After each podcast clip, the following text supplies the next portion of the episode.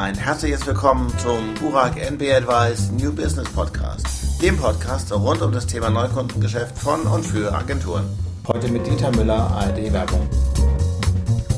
Deswegen auch die Idee von Google, alle unterschiedlichen Dienste zusammenzuführen. Ja, klar. Und deswegen auch die Sammelwut von Facebook, was Daten angeht. Ist ja verständlich. Je präziser die Nutzerinformationen sind, nicht nur Wohnort, Geschlecht, Alt und sonstige Interessen, umso präziser kann man natürlich dann auch die Werbung adressieren, das ist richtig. Und zunehmend werden ja auch die, was heißt zunehmend, ja eigentlich sind die Geräte personalisiert, dass die ganzen Targeting-Modelle funktionieren. Da nicht, wo ein Rechner von verschiedenen Personen genutzt wird, sozusagen Familienrechner, aber bei der Jugend ist das weniger der Fall. Aber trotzdem, auch Geschwister mögen sich einen Rechner teilen und gehen auf, über einen Rechner auf unterschiedliche Facebook-Accounts. Was meinen Sie damit, dass Rechner personalisiert sind? Jeder hat seinen eigenen Rechner. Also banales Beispiel. Mhm. Im Urlaub hat nicht äh, jedes meiner Kinder immer einen eigenen Rechner dabei oder wenn wir im Ausland sind, geht nicht jedes Kind mit einem eigenen Rechner online, sondern dann ist einer dabei. Dann habe ich meinen Rechner dabei.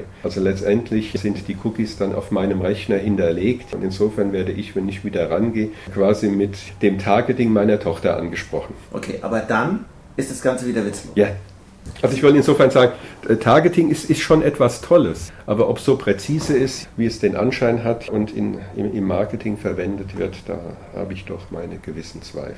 Sie haben eben schon mal über Streuverluste und über diese Zweifel gesprochen. Das war einer, glaube ich, davon. Hm. Worin sehen Sie denn weitere? Werbung wird wahrgenommen, wenn sie stört. Mit so einer Behauptung sind Sie ja total konträr, was die, die gesamten Evangelisten des Internets sagen, weil die verurteilen ja genau diese störende Werbung und sagen, sie soll eben nicht mehr stören und ich soll eben, es soll eben keine Unterbrecherwerbung sein. Also die Werbewahrnehmung hat bedarf gewissen Voraussetzungen. Entweder sie stört, das ist die einfachste Voraussetzung, dann unterbricht sie etwas, das sind Untersuchungen, die man aus, aus Fernsehwerbung kennt wenn ein Programm gemütlich vor sich hin plätschert und dann ein Werbeunterbrecher mit einer anderen Dramaturgie kommt, ja, erhöht das plötzlich die Aufmerksamkeit. Ob man will oder nicht, auch wenn man die Werbung nicht mag. Man nimmt sie anders wahr, weil sie den Programmablauf unterbricht. Das ist auch der Grund, warum die Fernsehen ein bisschen lauter wahrgenommen ja, wird. Ja, dann wird zwar auch weggeseppt, aber das Wegseppen setzt ja erst eine Wahrnehmung voraus. Radio ist ähnlich im Ablauf. Man hört Musik und Musik und plötzlich kommt was anderes. Erhöht erstmal kurz die Aufmerksamkeit, dann kann man umschalten oder dabei bleiben oder wie auch immer. Das ist eine der Voraussetzungen.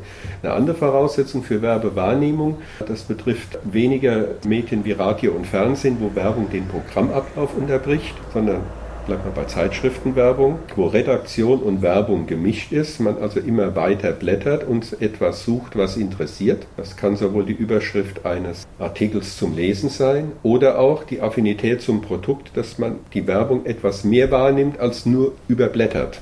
Also die Produktaffinität zu etwas interessiert. Ja. Produktaffinität mag auch einfach nur sein, ein Bikini-Modell, das schlichtweg auffällt, weil man es an der Stelle so nicht erwartet hätte. Oder ein Produkt, ein neues Auto, ups, man guckt sich das an. Also diese Voraussetzung muss gegeben sein. Und diese Verhaltensweise ändert sich ja nicht, ob man eine Zeitschrift umblättert oder ob man sich im, im Web, in Social Media umtut. Was ist der Eyecatcher, um sich nach einer Werbung zu richten oder einer Werbung Aufmerksamkeit zu schenken?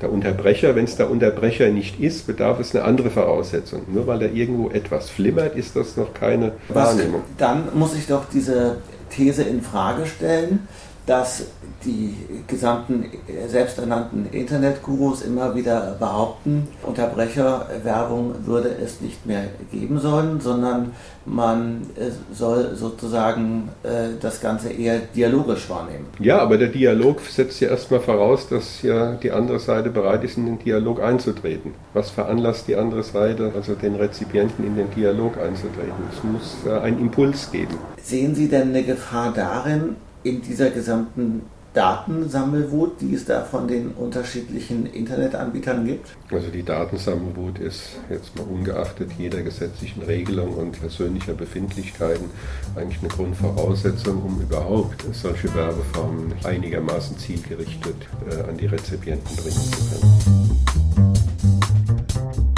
Viel Spaß beim nächsten Podcast.